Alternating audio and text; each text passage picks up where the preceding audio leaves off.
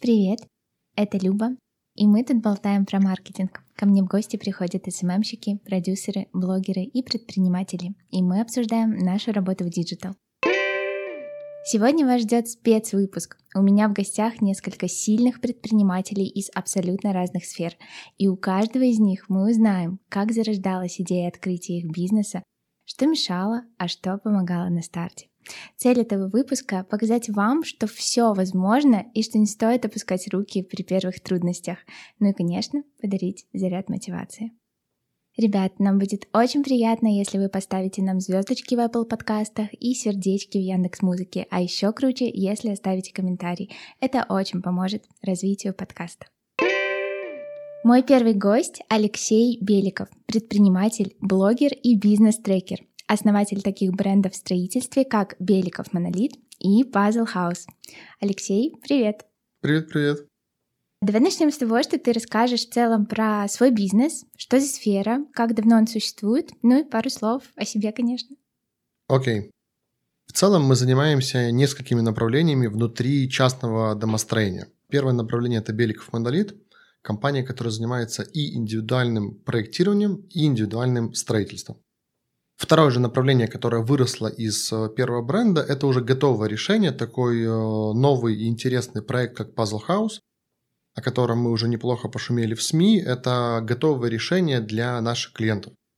Те клиенты, которые не хотят тратить время на индивидуальные разработки от полугода до года, они выбирают четкий проект с четкой ценой и четкими сроками. И третье направление внутри этого бизнеса – это IT-платформа, которая со временем свяжет всех воедино, от задумки и планирования бюджета до конечной реализации. Угу. Класс, я поняла. Как давно уже существует Беликов Монолит? С 2016 года мы на рынке. Круто. А расскажи, пожалуйста, как тебе вообще пришла идея построить бизнес в строительной сфере? Почему именно эта сфера? Чем она тебя привлекла? Или, может, у тебя был пример, на который ты ориентировался? Я по образованию инженер-строитель, поэтому это мой профильный бизнес.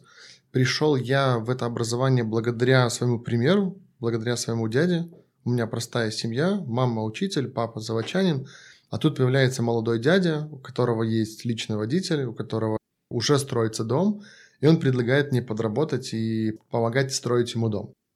И вот эта картинка, которую я видел в сравнении своих родителей и молодого дяди с личным водителем, я у него сразу спросил, ты чем занимаешься? Он говорит, стройкой. Все, супер, я тоже иду стройку. Поэтому решение о поступлении было очень простое, в отличие от всех там одноклассников, которые вечно сомневались, куда их направят родители, либо куда они примут решение сами. Поэтому я отучился, мне безумно нравится стройка и как образовательный предмет, и как то, чем я занимаюсь сейчас – я проработал два года в найме, и как только завершилась отработка, я быстренько убежал. Причиной тому было огромное количество бюрократии, вопросов с продвижением в первую очередь родственников, и было понятно, что потолок, он либо уже достигнут, либо явно близок. И поэтому амбиции взяли верх, я убежал э, срочно, быстро открывать собственное дело. Угу. А как вообще так вышло, что, ну, там, ты не перебежал, да, из одного найма в другой, а решился на свое дело? Это же страшно. Может, у тебя был какой-то, ну, да, может, дядя помогал, или ты просто сам узнавал все методом проб и ошибок?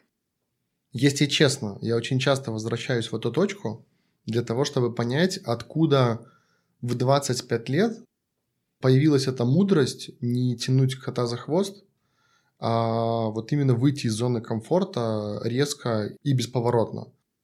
Наверное, повлияла череда событий. Во-первых, я действительно увидел, что есть потолок в том месте, где я работал. Мы строили мосты в Беларуси и в России. Вот. Мне уже тоже дали личную машину, тоже с личным водителем. Да, я курировал как, несколько... Как будто успех. Да, вот это чувство успеха, оно было уже рядом. Но при любой сложности и трудности, все это очень резко быстро забывалось, все твои предыдущие награды, и как в любой другой госорганизации, искали на кого повесить косяк какой-нибудь. И вот на одном из объектов в Могилеве мы красили мост, мы готовились к приезду президента, и когда оказалось, что там норма расход краски не соответствует норма расходу по факту, Вместо того, чтобы разбираться, какой же фактический расход, сразу же начали искать, кто присядет за это дело. И потребовалось, наверное, около месяца, чтобы доказать свою правоту, доказать, что действительно вот краска не была украдена, краска по факту осталась на мосту. Вот, это очень сильно ударило, потому что казалось, что действительно вот он успех, я могу идти по карьерной лестнице, а я по образованию второму экономист, менеджер управления на предприятии. Я специально получал второй выше для того, чтобы идти выше, чтобы быть именно там генеральным директором, директором. Вот. И плюс действительно уже тогда были примеры успешных предпринимателей, была такая крутая бизнес-молодость. У меня была мечта познакомиться лично с Петей и с Мишей. Вот. Я думаю, что они тоже вдохновили очень сильно для того, чтобы действительно уйти и попробовать свое. Угу. А расскажи, пожалуйста, какие сложности тебя подстерегали на старте? Что было вот самым таким непонятным, неприятным? Или, может, случалась какая-то ситуация, которая, ну вот ты прям расстроился, хотелось опустить руки и вообще вернуться в найм? Если вернуться назад к предыдущему вопросу, да, что же повлияло на то, где сейчас, да? Я ушел из найма в конце октября. Это был конец сезона строительного, и я четко понимал, что я выйду из зоны комфорта на 100%. Тогда я занимался только фундаментами, потому что в мостострое все, что мы умели делать, как бы в первую очередь это лить бетон. Я подумал, что самое простое, я умею лить бетон тут, у меня есть под боком там 50-100 рабочих, которые это умеют делать, и мы сейчас быстренько начнем лить бетон только не в мосты, а уже в частные фундаменты. Вот, и контракт заканчивался именно в октябре месяце, я понимал, что вот, как бы, ну, завершающий период, впереди долгая зима, снег, где места фундаментом точно нет.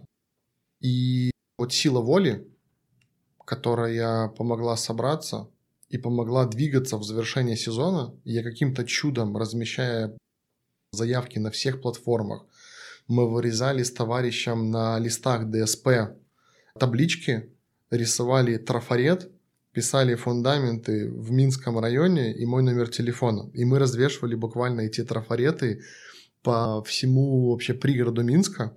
Причем это было так забавно. Мы ездили на моем старом пассате. У нас даже не было лестницы. Мы подсаживали друг друга на шею по очереди и прибивали прямо вот к деревьям эти таблички. Итого вот этот вот суровый маркетинг, размещение табличек, размещение на всех площадках нашей рекламы привело к тому, что уже до зимы я взял там 2-3 фундамента, которые помогли вообще прожить эту зиму и поверить в себя, что все возможно. Может быть, у тебя на старте работ был какой-то интересный момент, скажем так, факап, который ты запомнил, из которого ты вынес какой-то урок? Ну, учитывая, что это стройка, факапы там были просто, наверное, каждую неделю, если не каждый день. Но та история, которая первая выскочила в голове, это когда нам доверили очень крутой дом, архитектор с этим домом даже выиграл какую-то премию европейскую, и там стоимость дома с баней близится к полумиллиону. Нам доверили этот дом, он был на огромном склоне, мы посадили дом, мы начали его строить. В один из дней собственник говорит, ребята, что-то вот дом глубоковато стоит.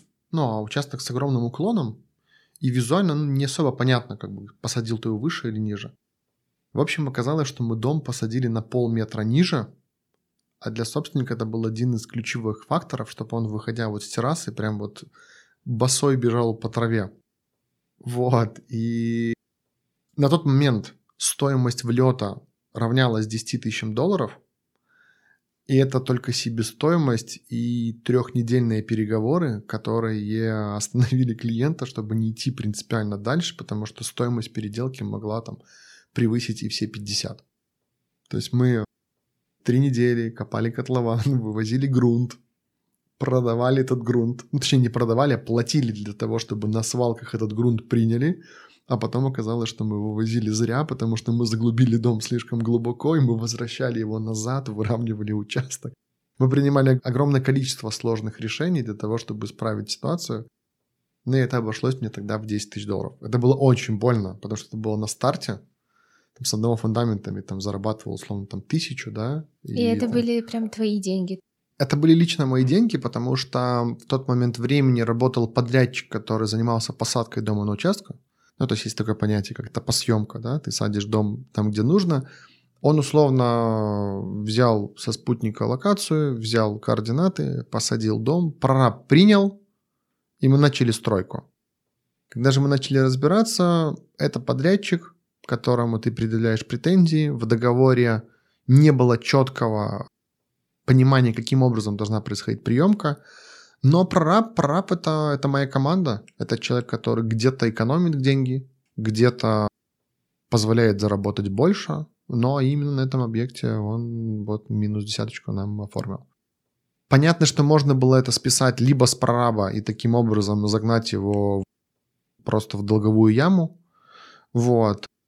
Коммуникации с подрядчиком закончились тем, что его выезд стоит 70 долларов, а он должен 10 тысяч. Ну, то есть, когда он их отдаст, это сотни работ, которые он должен был сделать бесплатно для нас. Поэтому он слился практически сразу, а юридически там не было никаких вариантов за него спросить. Вот. Ну и кто из них виноват, один передавал, другой принимал, было тоже непонятно. Поэтому вот тогда это было очень больно. Грустно. Но опыт. Но сейчас это вспоминается с улыбкой, потому что тогда было принято два очень важных решения, на самом деле. Перед клиентом я вообще не сопротивлялся и сказал «да», ну, олени, ну, так бывает, как бы. Что нужно делать, чтобы исправиться? Но, естественно, человек, у которого полмиллиона, это предприниматель, который грамотно умеет разговаривать, который ценит ценности, да, и он говорит такой, фу, вот если правильный вопрос есть, то диалог будет дальше, потому что он говорит, если бы ты хоть на секундочку начал сопротивляться, мы бы и стройку остановили, мы бы спросили бы за все. А он говорит, раз как бы есть логика и понимание, что спрашивать, тогда продолжаем. Поэтому первое, признавать свои ошибки, тогда я для себя понял. А второе, это серьезнее относиться к деталям, вот таким, которые могут заставить тебя достать 10 тысяч долларов которых тогда еще и не было. И приходилось в долгосрочной перспективе медленно и верно их отдавать. Условно, мы делали потом еще там несколько месяцев работы, которые нам просто не оплачивались. Опыт.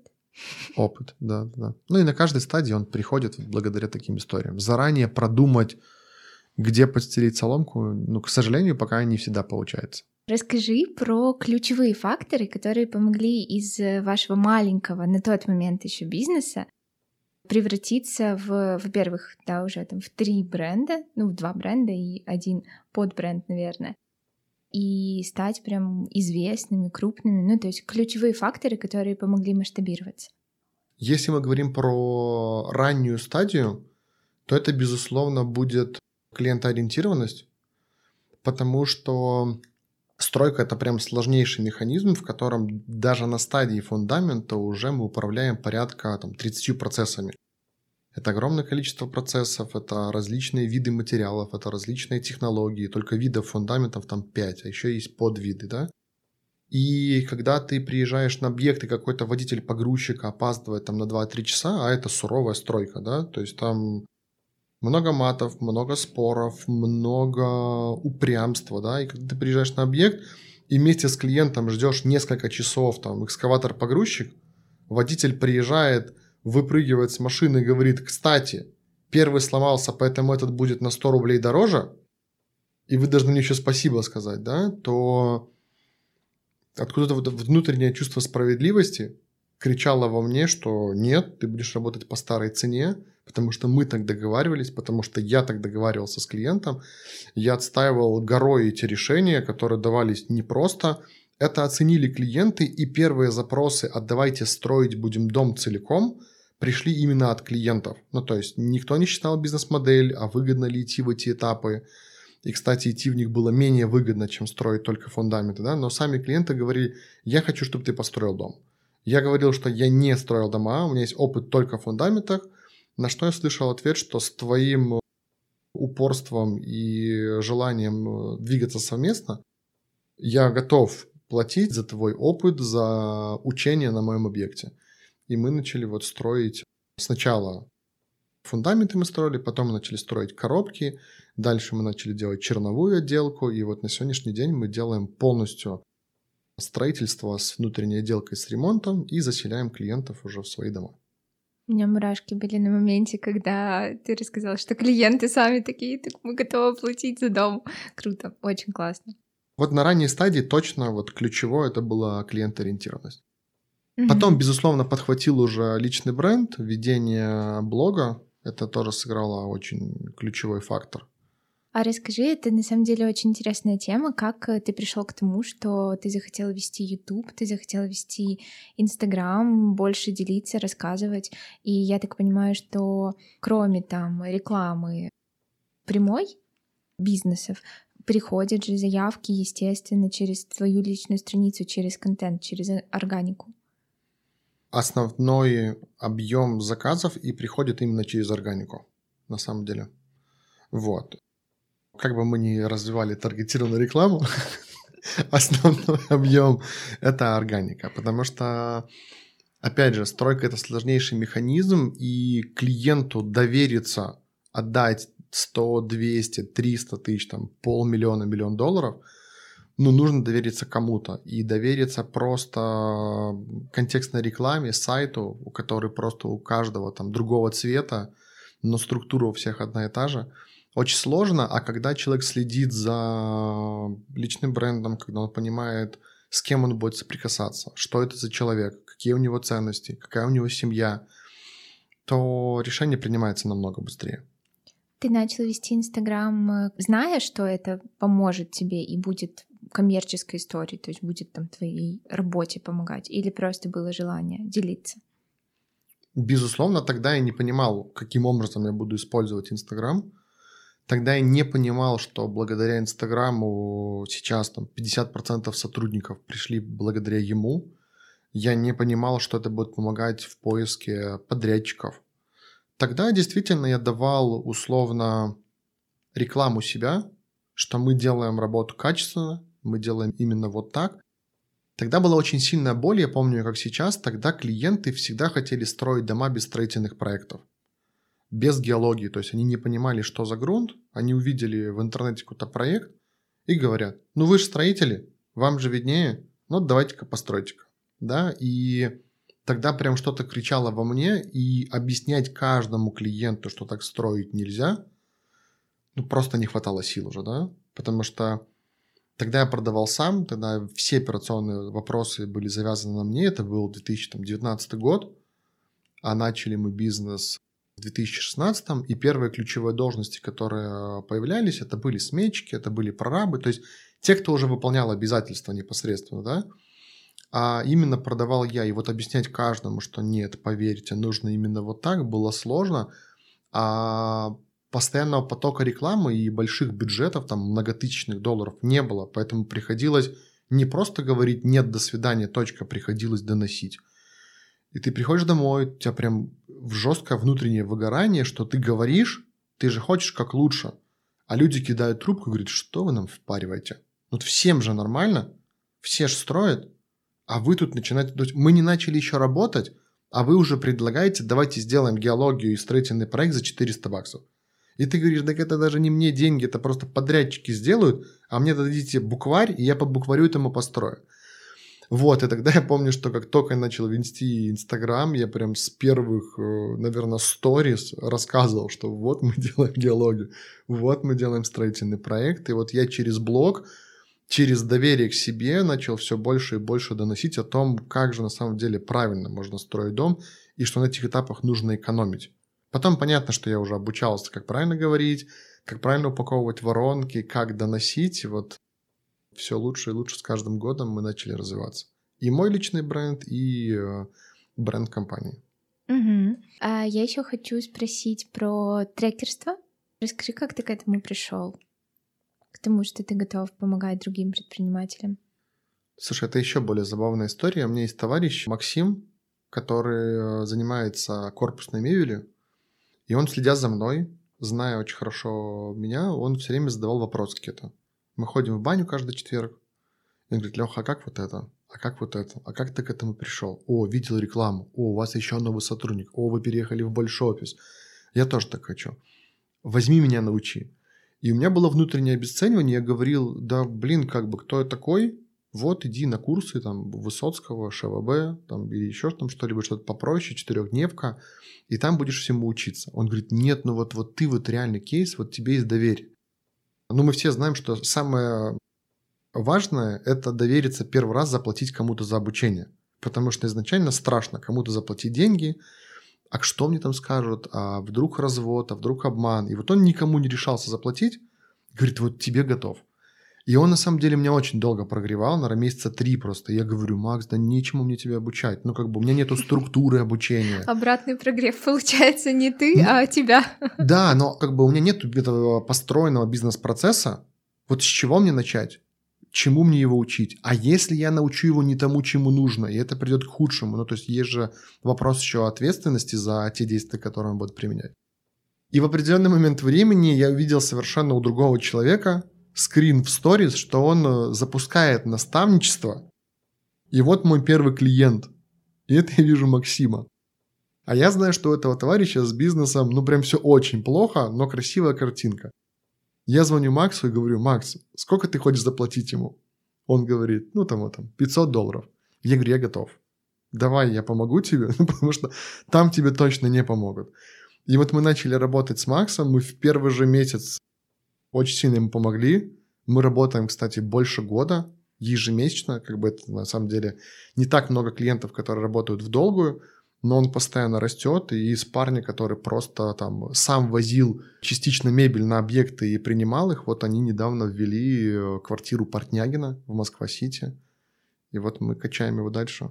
Поэтому благодаря тому, что он меня прогрел, мы запустили его, мы получили очень быстрый результат прям в первый месяц, прям этом все было очень плохо, и потом помочь ему надо было просто вот, ну, как в продаже говорят. Иногда есть клиенты, которым не нужно мешать, просто подписывать. То же самое с Максом. Нужно было просто дать ему там три рекомендации, и это сработало. Вот.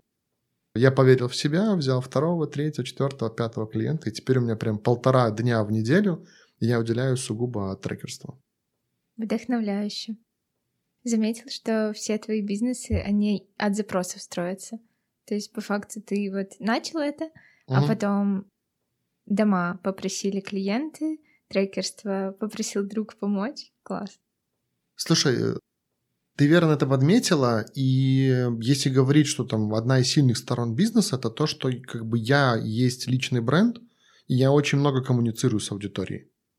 Я вижу обратную связь, я понимаю, что у людей болит, и поэтому мы постоянно меняем продукт, мы постоянно его подкручиваем. Мы одни из первых, кто вел полноценное видеонаблюдение на каждом объекте. Да? Хотя для нас это был тоже очень такой серьезный шаг. Ну, ты не знаешь, что происходит на объекте. А иногда и не хочется знать, что там творится, как бы, да, на объекте. А ты вешаешь камеру для того, чтобы клиенту было спокойнее. То есть мы трясемся и думаем, хоть бы ничего не напороли. А первое время постоянно пароли. Когда клиенты звонили, говорили, вы в камеру смотрите сами? Мы такие, как бы, ну да, да, смотрим. Ну, конечно, мы не смотрим в нее 24 на 7. Он говорит, ну тогда вот расскажите, что дебилы ваши делают. А они забыли там, например, положить арматуру, и они уже прям внутри стены там разрезают, чтобы туда ее запихнуть, типа там она есть, и клеем замазывают. И у нас вот так вот колотит, как бы, да. Но все решалось. Опять же, клиент-ориентированность. Мы клиентам говорим, мы на вашей стороне, мы с вами в лодке. Сейчас дебилов поправим, направим, этих уволим, новых поставим, разберем, переделаем, все будет хорошо. И это вот постоянная коммуникация с клиентом. Puzzle House родился благодаря этому – мы провели больше 50 часов каздевов, когда люди говорили, что вот у них болит вот это, мы не понимаем, сколько строить дом, мы не понимаем, кому довериться. Проектировщик говорит одно, строитель говорит второе, продавец материалов говорит ноу-хау, есть новый материал, третье. Каждый хает свое, и когда на каждом этапе только там типов кровель 20 штук, он говорит, а дальше что делать? А потом внутренняя отделка, каждый кран, каждая розетка, и люди просто боятся идти в никуда, у них нет ни понимания цены, ни понимания сроков, ни понимания вот из чего делать. Родился проект Puzzle House, которым мы сказали, вот вам год, вот вам фиксированная цена, без допов, без звездочек в договоре, приходите, мы все построим. Точно оттуда же вышла и айтишка, в которой мы хотим связать прям полный цикл и дотянуться до всего рынка СНГ, потому что контролировать стройку там на расстоянии огромном очень сложно. Поэтому вот да, это все через огромную коммуникацию с аудиторией. Я уделяю пару часов в день вот Инстаграму. Это минус для меня, вот, но это плюс для компании в целом. У меня появился вопрос. У тебя никогда не было желания стать собственником. Знаешь, говорят, что типа ты можешь быть директором, то есть ты можешь быть включенным во все процессы, а можешь быть просто собственником, который раз в неделю там созванивается с директором, получая фин-отчеты и так далее. Не было никогда желания вот прям выйти из э, бизнеса и стать просто собственником? Желание это стопроцентное есть. Оно изначально и было в голове. Ну, то есть никогда не было желания всю жизнь э, работать и быть в телефоне, да? Поэтому желание есть, и я потихоньку-потихоньку отпускаю эти бизнес-процессы. Ну, то есть в какой-то момент времени я отпустил слишком много. Многие процессы посыпались. Где-то там просело качество там, в отделе продаж. Вот сейчас мы, например, очень сильно боремся с отделом продаж. Потому что я этот процесс отпустил, с продажами все было прекрасно, а теперь я вижу, что с каждым днем бюджет на маркетинг увеличивается, а продажи там не растут, а то еще и падают. Да? Поэтому я делаю шаг назад, опять вовлекаюсь в этот процесс и операционно нахожусь там. Поэтому обязательно будет тот день, когда я буду уделять один час в месяц, просто посмотреть на 20 графиков, скажу, что все, меняем вектор, двигаемся дальше, но в односекундне просто по щелчку пальцев не получается это сделать. Это как в игре, да, до какого-то уровня там дошел, сохранился, где-то там слишком быстро побежал, там убили, не знаю, там сломался, вернулся назад и перестраиваешь заново. Естественно, на, на словах это игра, в жизни это нервы, стрессы. Спасибо жене, которая рядом поддерживает и говорит так, выше нос и там не забывать домой приходить, тебя дома ждут. Но в целом, как бы, да, это вот игра, в которой нужно вовремя сохраняться и не бежать слишком быстро. Твой один основной совет начинающим предпринимателям? Мечтать. Красиво. Почему мечтать? Потому что, опять же, благодаря трекерству очень много ребят приходят с запросом «я мечтаю», и называют что-то, что можно достигнуть за месяц, за неделю, за год, да. И да, нужно мыслить трезво, нужно оценивать свои силы, но это уже декомпозиция, когда ты ставишь задачу на какой-то краткосрочный период. Но мечтать нужно о чем-то огромном, о чем-то великом, и точно не стоит себя ограничивать, потому что это невозможно, потому что у кого-то что-то не получается, а вот у наши конкуренты уперлись именно в этот потолок и точка. Поэтому моя рекомендация – мечтать, мечтать и еще раз мечтать. Это главная движущая сила, лично моя, которая заставляет просыпаться каждое утро и двигаться вперед. Алексей, спасибо тебе огромное за твой опыт, за твои честные рассказы про 10 тысяч долларов и арматуру в стене. Я думаю, что это было очень полезно и интересно. Мой второй гость — Барабанов Артур, серийный предприниматель. Артур — владелец крупнейшей сети школ английского языка для детей в Беларуси Panda English School. Артур, привет! Привет, Любовь! Расскажи, пожалуйста, про свой бизнес. Расскажи, что за сфера, в которой ты сейчас занят, э, как давно существует э, Panda English School, ну и другие твои бизнес-направления. У меня на самом деле сейчас достаточно много вовлечений, потому что меня привлекают те или иные проекты на ту или иную позицию, например, как инвестор, например, как учредитель какой-то организации и так далее. На сегодняшний день у меня есть три основных направления. Это направление IT. Мы запустили его в этом году. Я являюсь равноценным партнером в этом бизнесе, в этом проекте. Также у меня есть школа речи для деток. Мы ее открыли около четырех лет назад с одним актером. Это более такой волонтерский проект, мне кажется, да, где мы помогаем деткам запустить речь или справиться с какой-то формой логопедии и так далее. И, соответственно, да, это мой основной бизнес, это Panda English School, это школа английского языка для деток – на сегодняшний день мы являемся, наверное, лидерами рынка. Нам восьмой год, и мы имеем более полутора тысяч деток в моменте, обучаемых. Получается, ты открыл бизнес 8 лет назад. Получается так. А сколько тебе лет? 20... Да, сколько тебе лет? Я выгляжу либо молодо, либо очень старым. Ты выглядишь очень молодо. Но мне 29 лет. То есть в 21 год ты открыл свой бизнес? Я полагаю, да, это был 20-21, да, вот так вот. Это был четвертый курс университета. Расскажи, как вообще тебе в голову пришла идея связать свою жизнь, во-первых, с предпринимательством, потому что, ну, это как бы такое смелое решение. И почему английский? Почему вот эта сфера? И почему дети? Хороший вопрос. Мне его постоянно, кстати, задают, и постоянно какой-то новый ответ я придумываю, потому что так получается. На самом деле, в создании любого бизнеса заложен, мне кажется, очень глубокий смысл. Этот смысл у каждого разный.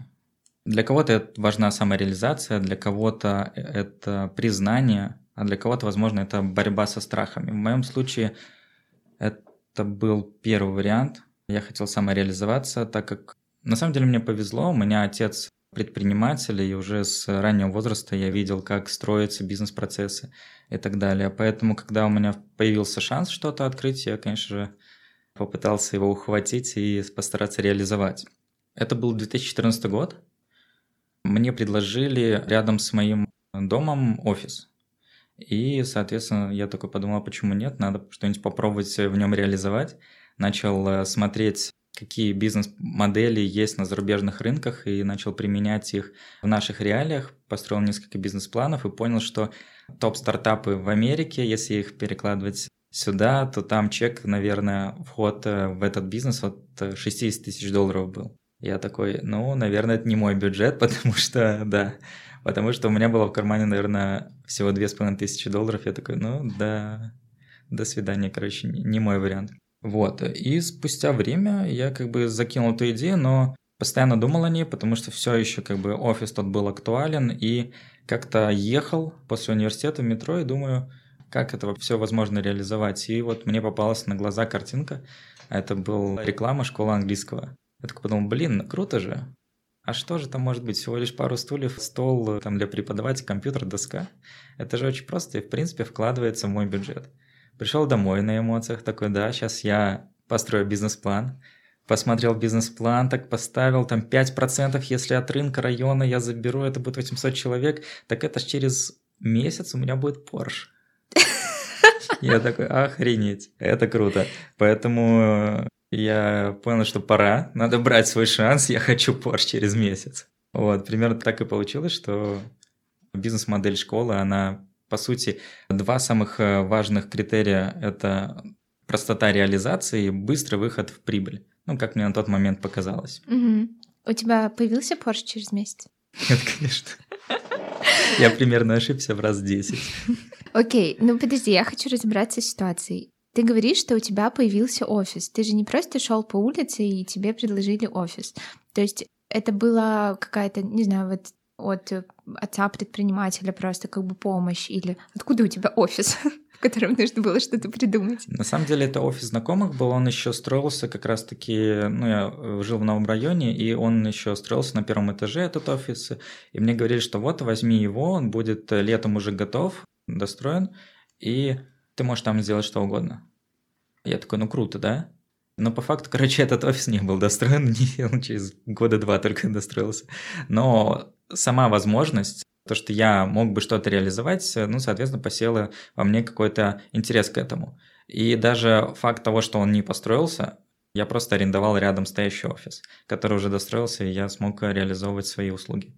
Поэтому как бы да, это было предложение извне от знакомых, но по факту я его не получил, и как бы до сих пор я не пользуюсь, а реализовал, да, другой офис. Ну, то есть ты всегда понимал все равно, что ты будешь предпринимателем? Я думаю, да, с самого детства. С самого детства, потому что я как себя помню в детстве, я такой думаю, блин, вот это же было бы круто сейчас залезть на дерево, разложить все свои игрушки, сделать вывеску «Продаю игрушки» и начать их продавать я почему-то своим главным конкурентом видел ремонт обуви напротив. Почему, я так и не понял. Ну, на самом деле у меня тоже был бизнес в детстве. Я продавала наклейки. Я покупала, типа, такую, ну, большую штуку с наклейками, разрезала их, ну, и продавала, зарабатывала. Покупала оптом, а продавала да, в розницу. розницу. Угу. Класс, умничка. Окей, слушай, на самом деле достаточно интересно, что вот я вижу два типа бизнесов, которые создаются. Первые — это когда бизнес вырастает из того, чем ты занимаешься, какого-то твоего увлечения. А, вот как мой предыдущий гость рассказывал, что у него всегда было увлечение строительством, всегда был этот интерес, и, соответственно, бизнес в строительной сфере вырос из этого. У меня тоже бизнес в рекламной сфере вырос из того, что я обожаю маркетинг. А у тебя, получается, второй тип, то есть ты просто искал бизнес-идею, и тебе по факту, ну, было не особо важно, что это будет. Главное, чтобы это была классная, интересная сфера с высокой доходностью и простой реализацией. Ты совершенно никак не связан с английским? Ну, то есть там, ты не учился в МГУ? Нет, я учился в БГУ, но я связан с английским, потому что два моих классных руководителя это были педагоги английского. Так что, наверное, где-то на подкорке это осталось. Угу, окей. Расскажи, кто или, может быть, что тебе максимально помогало на старте бизнеса? Может, тебя поддерживали там родители или, не знаю, там девушка мотивировала или что-то еще? На старте мне, конечно же, помог мой партнер. У меня был партнер, его звали Иван. К сожалению, на сегодняшний день наши пути разошлись. Но до сих пор считаю его удивительным человеком с огромным запасом энергии. На тот момент э, он поддержал мою идею, он тоже как-то выстраивал какие-то бизнес-процессы, где-то свой бизнес попробовал делать. И когда я ему предложил сделать школу английского, он прям сходу такой, да, круто, давай попробуем. И первый даже предложил, давай завтра, короче, встретимся, и ты покажешь мне свой бизнес-план. Так и получилось, мы ударили по рукам и погнали работать. На самом деле я таких людей больше не встречал, к сожалению, в своей жизни. Кто реально не просто говорит, а вот прям готов действовать сразу же. Круто. А получается, что ты сейчас один, но начинал все с партнером, да? Да, все верно. Расскажи, с какими ты сталкивался на старте трудностями? Может быть, вспомнишь какую-нибудь веселую историю а-ля факап, который случался с тобой, с твоим бизнесом на старте. Например, вам не хватило столов или что-нибудь еще. Кстати, да, есть несколько таких историй небольших, я сейчас вспомнил. Я сразу подумал о факапе. На самом деле, такое уже связанное с ковидом, но это я позже расскажу. А вот конкретно на старте у нас была такая история, что мы зарекнулись о том, что мы сейчас сделаем тысячу листовок, раздадим их возле офиса, и если 100 человек нам позвонит, мы, конечно же, откроем школу. Мы распечатали эти листовки, на них был неправильный номер. Это было жесть. И мы тысячу этих листовок просто маркером там переписывали. Конечно, мы пытались купить этот номер, который там у человека, но он вообще был против, не продал. И нам пришлось вот тысячу листовок маркером перерисовывать этот в конце единичку вместо нолика. Ну, это действительно факап. Это действительно факап, но история не заканчивается этим, потому что нам позвонило ноль человек. Ноль, вообще ноль. Ты представляешь, ты такой на эмоциях, на энергии продумал всю листовку, раздал. Такой все сказал себе, я открою бизнес, если 100 человек наберет, и тебе две недели ты ждешь, тебе никто не звонит вообще. Но это было прикольно. Но мы поняли, в чем ошибка. Это был просто май месяц. Все просто сваливали на куда-нибудь, только не на учебу. Поэтому, конечно, никто не позвонил. Вот, но мы, слава богу, что вовремя поняли и отказались от этой идеи все равно сделали юрлицо, сразу же открыли офисы и не пожалели, потому что с сентября все пошли, и это было очень здорово. Угу. Вот, а если говорить прям вот прям серьезно, чем мы круто справились, за 8 лет у нас вот была история вот с ковидом. Она прям тяжелая, наверное, для рынка образования, потому что все должны были перестроиться на онлайн обучение, и мы прям сделали это очень круто. Мы первые из детских школ перестроились на онлайн, и, наверное, вторые из всех школ образовательных в Беларуси. Вот. Мы перестроились на онлайн, мы буквально за пару дней нашли площадку, на которой мы будем транслировать занятия. Очень круто отработал методический отдел, мы быстро переориентировали наше обучение на онлайн, и без практически потерь на 99% мы перевели всех на онлайн. Это было очень круто. И самое важное, что это был уже конец года, близилось лето, а летом это такой выживач для образовательных проектов, прям, что все, особенно детских, они, дети все уезжают по бабушкам, а для нас это важно провести какие-нибудь лагеря и так далее. А в онлайне как это проведешь? И это просто какая-то невероятное стечение обстоятельств, что мы подумали, вот никто же не путешествует вообще, типа все границы закрыты, что мы можем сделать? Мы можем устроить путешествие онлайн И это было очень круто, потому что мы связались с одной из э, крупнейших европейских компаний Zandemans по пешим туристическим походам по Европе. Они нам предоставили 8 гидов в 8 странах мира, потому что даже, хоть они из Европы, они еще и в Канаде проводят. И даже был гид из Канады. Вот это было круто. И получается 8 недель, 8 разных гидов с Европы, там с э, Канады, они нам показывали свой город, свой быт, как они э, живут. Восемь разных акцентов дети попробовали. И с точки зрения бизнеса и эмоций детей, наверное, это было одно из лучших наших проведенных времени там летом. Угу. Вау, реально, это очень круто. Как вы договорились с ними? Позвонили и договорились, потому что нам это было очень нужно. Я потом, наверное, скажу, потому что важно в таких ситуациях иметь э, жесткое намерение сделать что-то, и, соответственно, весь мир будет тебе помогать в этом. Главное намерение. Угу. Хорошо. А скажи, пожалуйста, кроме намерения, какие еще есть прям ключевые факторы, которые помогли вам вырасти? Ну, то есть вы же начинали маленькой школой английского с тысячей листовками. И сейчас вы крупнейшие в Беларуси. Как так вышло? Что повлияло на это? Ну, здесь я, наверное, буду романтиком немного. Я считаю, что самый, самый важный фактор был и ключевой – это любовь. Я любил, мы любили то, чем мы занимались. Мы делились этой энергией с нашими преподавателями и с нашими клиентами. Делали все искренне и совершенно не по шаблону, это было видно, поэтому нас выбирали, как выбирают и сейчас.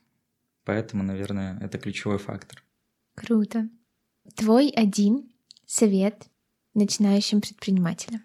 Я сейчас занимаюсь мастер-майндами, и там вокруг очень много предпринимателей я вижу. И основная ошибка то, что они метаются из бизнеса в бизнес. Это, наверное, ключевая ошибка. Поэтому, если вы беретесь за что-то, точно не кидайте на полпути. Не метайте из бизнеса в бизнес в надежде, что где-то будет лучше. Поэтому это, наверное, одно из самых важных. Ну и, соответственно, выбирайте масштаб, где объем рынка очень велик. Ну и таким образом вас точно будет ожидать успех. Артур, знаю, что кроме вот этих бизнесов, которые ты перечислил, ты еще занимаешься мастер-майндами, ты опять же это обозначил. Расскажи, как ты пришел к тому, чтобы помогать другим предпринимателям и вообще вот познакомившись с огромным количеством людей, которые давно строят свой бизнес, я вижу такой тренд, что много кто переходит в помощь, да, то есть это очень круто делиться своими знаниями, и многие так делают. Как ты к этому пришел и выбрал свой вот такой формат?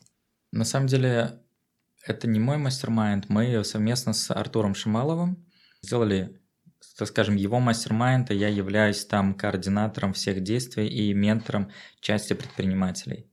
Вообще, вот формат мастер-майнда, наверное, это один из очень интересных форматов, особенно если это происходит не в больших объемах, а, например, а если мы говорим там от 20-30 человек. Если он правильно построен, то он помогает решить основные аспекты жизни. Это семья, финансы и личное. Когда мы говорим, э, например, о финансовой части, почему многие не могут вырасти, из-за того, что за ними нет какого-то крепкой опоры, например, в виде семьи, да, либо у них в личных аспектах какие-то есть э, проблемы, и они могут перейти на более качественный уровень жизни. Поэтому с чем бы ты ни приходил, ты по-любому разберешься, потому что есть, э, можно сказать, эксперт, либо там твой ментор, более опытный в данной сфере человек, возможно, более уважаемый, потому что зачастую мы прислушиваемся только к тем людям, которые достигли чего-то большего, чем мы сами.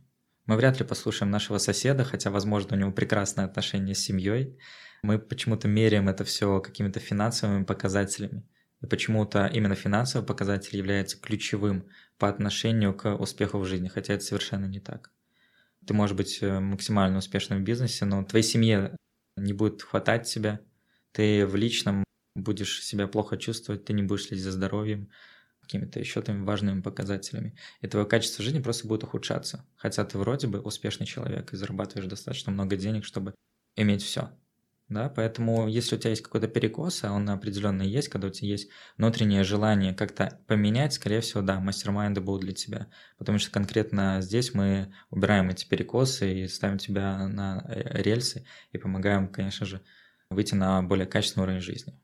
Это очень, конечно, важно и ценно. И когда я вижу людей, которые приходили до и которые приходят после, это два разных просто человека. И самое важное, что фидбэк от них, он просто невероятный. Это круто. Кайф. Артур, спасибо тебе большое, что поделился своими мыслями, тем, что помогало тебе и что мешало. Я думаю, что это очень будет полезно. Я знаю, что я был очень искренне и надеюсь, искренность это увидят люди. Спасибо. Пока-пока. Мой следующий гость — Башко Никита.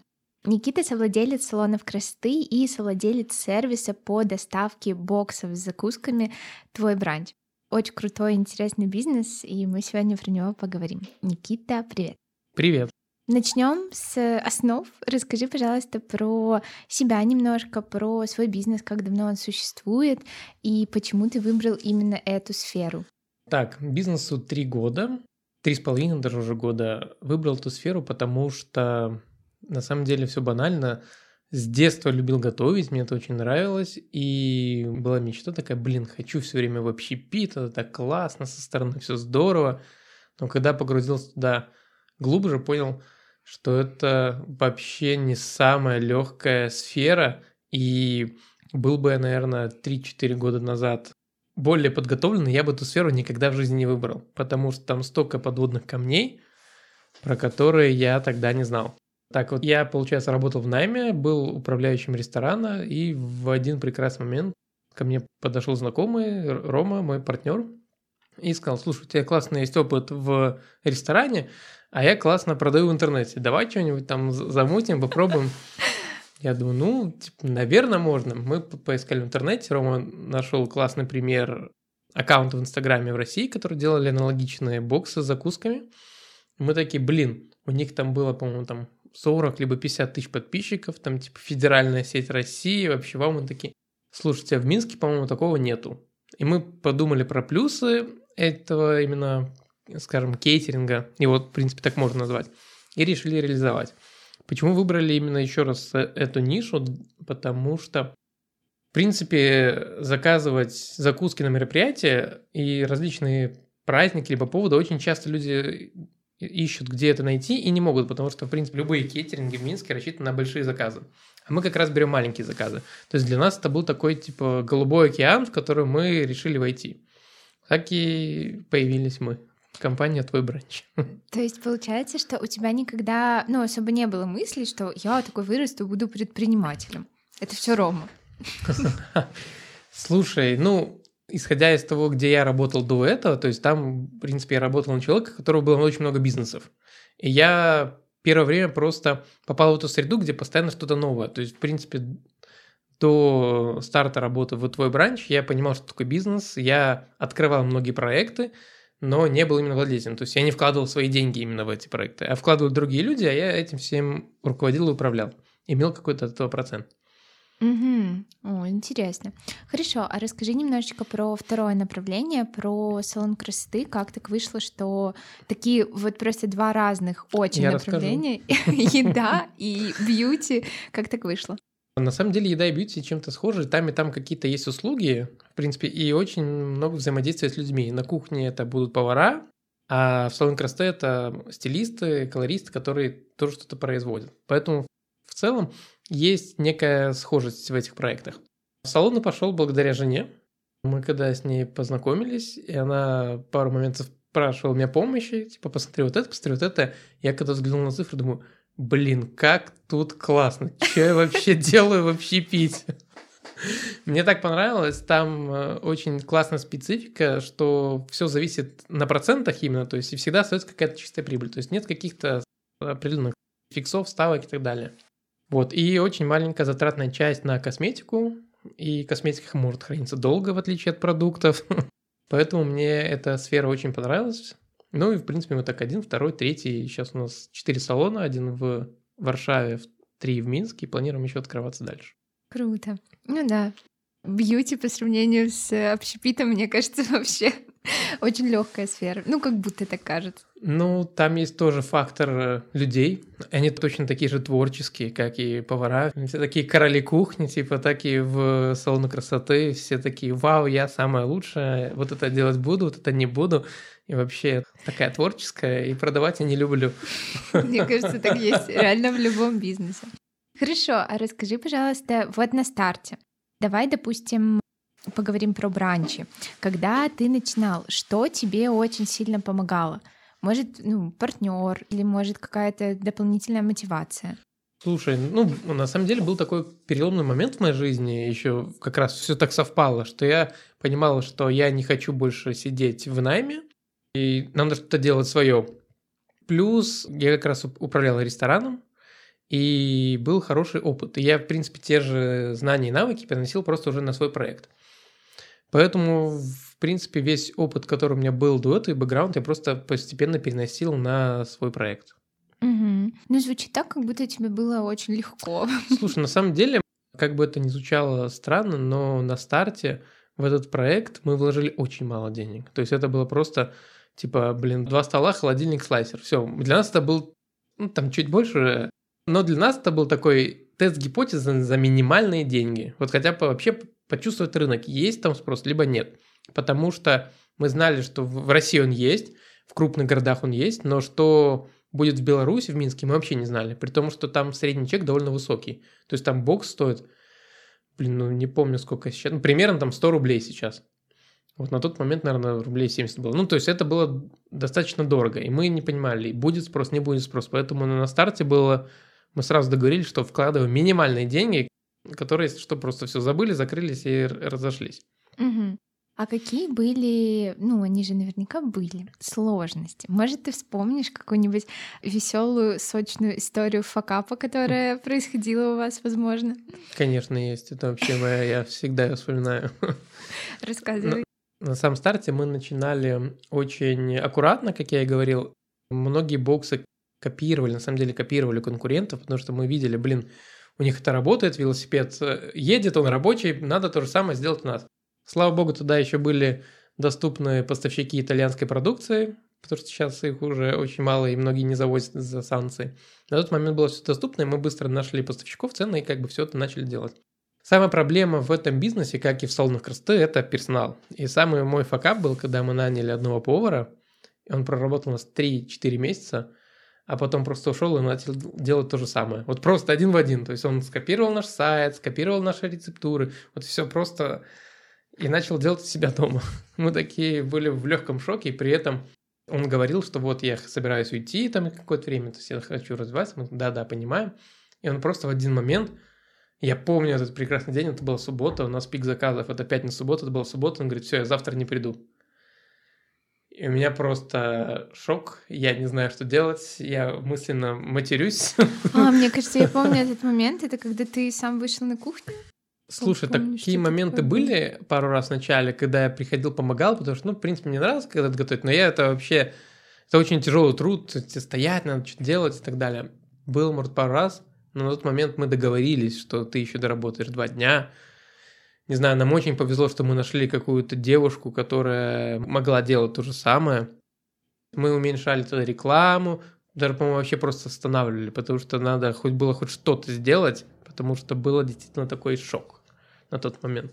Угу. Ну ничего, он, он до сих пор существует. Я знаю, мы следим за ним, но у него далеко не так хорошо дела, как у нас. Капец. Да, потому что он, в принципе, доделает ну, на кухне, у него нет команды, он мало развивается в интернет-маркетинге. Вот, но, тем не менее, он работает. Поняла. Окей, а расскажи, пожалуйста, про ключевые факторы, которые помогли ну вот вы же начинали тоже вот с минимальными вложениями, просто чуть-чуть маленький бизнес, там я помню, что боксов было совсем мало. И сейчас это уже ну, крупный бренд, который знают, большой Инстаграм и так далее. Какие факторы помогли вам вырасти? Ключевые факторы, которые помогли нам вырасти, это не жалеть деньги в маркетинг. То есть мы понимали, что вначале нам выходило довольно дорого первые лиды и первые продажи, но мы все равно продолжали это делать, чтобы потом это начало приносить деньги. В этом бизнесе это визуальная часть и не жалеть деньги на маркетинг. Ну и хороший специалист. Окей, слушай, а вот как долго можно терпеть, вот по-твоему, в новом бизнесе вот это супер дорогой лид и все такое? Ну, то есть где вот эта точка, когда пора все-таки останавливаться? Ну, я когда-то для себя выбрал год. Но это не в тот момент, когда мы начали первый бизнес, а когда уже были другие попытки. Я для себя понял, вот год, если ничего не получается, то все. Забыть и ну, такой опыт плохой. вот. Но нам повезло с боксами тем, что была высокая стоимость самого продукта. То есть у нас, если бокс там уходит 100 рублей, то стоимость лида, не знаю, там 5-7 долларов примерно. То есть для нас типа было окей. Вот, плюс в общепите классно то, что многие поставщики тебе дают отсрочку. То есть они дают отсрочку там на 10-14 дней и так далее. То есть мы могли пользоваться продуктами бесплатно, потом мы продавали боксы и получали за это деньги и возвращали за продукты и так далее. Поэтому, в принципе, это нам немножко помогло доставать какие-то деньги. Ну, плюс у меня я оставался тогда в найме еще, и это был не основной заработок. Вот, поэтому какое-то время мы терпели. Но за три месяца мы увидели очень большой спрос, потому что мы были на рынке первые, и людям было интересно. Я помню, даже пару раз я и Рома сами доставку делали на первом время, потому что еще не было курьера. Вот, но сейчас все хорошо. Наверное, в Минске мы самые крупные и самые известные в этом направлении. Мы не берем кейтинг, а именно угу. боксы с закусками. Я хочу еще спросить тебя про то, как ты в целом видишь свою роль во всех бизнесах. Вот есть директора, да, а есть собственники. Вот ты как раз же был в найме, да, управляющим, директором, а собственник — это тот, который просто финансовые отчетики смотрит и как бы такой, хорошо, вот где ты себя видишь? Хм. На самом деле я не скажу, что я сейчас прям собственник. Смотрю там отчеты и говорю, все, мы классно сработали, либо нет. Потому что, например, в команде салонов красоты у нас гораздо больше сейчас команда, там порядка 40-50 человек, и мы только нанимаем сейчас. Мы наняли операционного директора, маркетолога, HR, то есть мы только бэк-офис формировываем. Пока у тебя маленький бизнес, ты на первых этапах будешь просто везде. Потому что если ты будешь набирать штат, то тебе не будет хватать деньги на маркетинг и на развитие. Есть варианты кредитных, заемных денег и так далее, и тогда ты уже можешь быстрее масштабироваться. Но это тоже такой риск, на который ты должен идти, когда ты точно уже уверен, ты достаточно изучил рынок, ты знаешь, что твой продукт точно сработает, тогда уже берешь на себя эти риски. Но я стараюсь выходить в роль собственника, но очень сложно найти классные кадры, которые были бы также преданы и вовлечены в твой продукт, как и ты сам. Все равно я могу смотреть какие-то отчеты, смотреть показатели, я буду смотреть, сколько у нас сегодня продаж, сколько записей, буду говорить обратную связь директору, тут поднажми, там посмотри. Конечно, я буду генерировать же, идеи какие-то. Да, да, да. Поэтому пока я таких людей не нашел. Но ты бы хотел быть собственником. Слушай, мы к этому точно идем. Я могу сказать, что, например, в салонах я сейчас больше вовлечен гораздо, чем в бранчах. У нас в бранче тоже есть директор. И мы уделяем там с Ромой вместе, ну, не знаю, часов 10 в месяц. То есть это прям вообще минимум. Мы собираемся, планерки какие-то делаем, говорим, что нам не нравится, какие варианты исправления. Мы слушаем, наоборот, уже директора, и она говорит, что будет делать и как не будет делать. Ну и в, в каких-то экстренных ситуациях мы подключаемся. Угу. А я вот еще хочу спросить, про твое отношение к партнерству в бизнесах. Получается, что ты в обоих бизнесах работаешь с партнером. Да. Ты хотел что-то бы делать прям вот один, или ты видишь в этом силу именно в партнерстве и больше возможностей? На самом деле сейчас я хотел бы делать один. Расскажу почему. Для старта, возможно, хорошо в партнерстве, но, но партнерство должно быть, когда ты усиливаешь друг друга. Если вы просто, типа, вдвоем вам просто поодиночке страшно вместе, а это, как правило, так и бывает. Блин, мне одному страшно, давай ты со мной там кроссовки будешь продавать. И они там объединяются. И когда бизнес растет уже, там уже возникают какие-то проблемы. Когда мы начинали с Ромой, у него был уже опыт в продажах в интернете, и он в этом был более компетентен, чем я. У меня, наоборот, была большая компетенция на кухне и в ресторане. Поэтому мы объединились, сразу поделили между собой обязанности. Я занимался кухней, там разрабатывали что-то, продукты, сокращали расход и так далее. А Рома занимался продвижением. Ну, понятно, если у него были какие-то идеи, он подкидывал мне, если у меня, я ему подкидывал. Но ответственность была полностью разделена, и это, в принципе, нам помогло, во-первых, не посраться через год работы и продолжить работу, и до сих пор работать так же. В салоне то же самое. У меня жена сама была колористом, я вообще до сих пор ничего не понимаю в колористике. Мне нравится, как происходит процесс, как происходит именно финансовое образование, и поэтому я туда включен. Но как работают колористы, я до сих пор не знаю и не хочу знать. Но при этом ты сказал, что ты бы сейчас хотел делать один. Да, один, потому что я, наверное, набрался больше опыта, больше уверенности, и возникают все равно моменты, когда ты говоришь, блин, надо так, а другой партнер говорит, а я хочу не так. И такие ситуации иногда люди бывают очень упрямые, и ты будешь говорить, ну вот там тысячу аргументов, что так правильно. Он говорит, а я так не хочу. И так бывает. И я точно так же себя могу вести, потому что я такой человек, я могу поверить в какую-то идею, блин, классно, это точно сработает, типа, надо быстрее, быстрее. А мне говорят, нет, а я уже мысленно ее сделал там. И как это нет? Я уже там все придумал, а мне тут отказывают, типа. Да, я поняла. В общем, уже не страшно одному, и как будто бы... Ну да, уверенности больше, во-первых, и ты ответственен за все действия сам, угу. как бы. Ну и за результат в том числе. Угу, поняла. У меня последний вопрос. Скажи, пожалуйста, один какой-нибудь ключевой совет для начинающих предпринимателей. Знаешь, я, наверное, скажу формирование команды. Потому что когда у тебя нет команды и ты все делаешь сам, твой бизнес больше похож не на бизнес, а на какое-то, наверное... Ремесленничество. Ремесленничество, да. Ты делаешь все сама, да, у тебя может быть больше заработок, но у тебя не будет никакого роста. Но когда ты уже набираешь штат команды, обучаешь их. То есть мы, на самом деле, в салоне красоты постоянно всех обучаем. И офис наш, и самих колористов, чтобы они учились. Если ты не будешь вкладывать именно в команду в развитие, то ты дальше не будешь расти. Потому что когда ты вкладываешь свою команду, и она способна многие вещи забрать с тебя, и ты будешь расти не за счет своей какой-то компетенции, а за счет своей команды. А если ты еще и сам учиться будешь, то x2, x3 и так далее. Не быть как ваш ушедший повар. Да. Не быть крысой, да? Никит, спасибо тебе огромное за то, Пожалуйста. что, во-первых, у нас получилось очень весело, во-вторых, очень полезно, реально классные моменты рассказал. И про формирование команды, кстати, никто сегодня не говорил из других спикеров, так что это супер полезно. Спасибо тебе большое.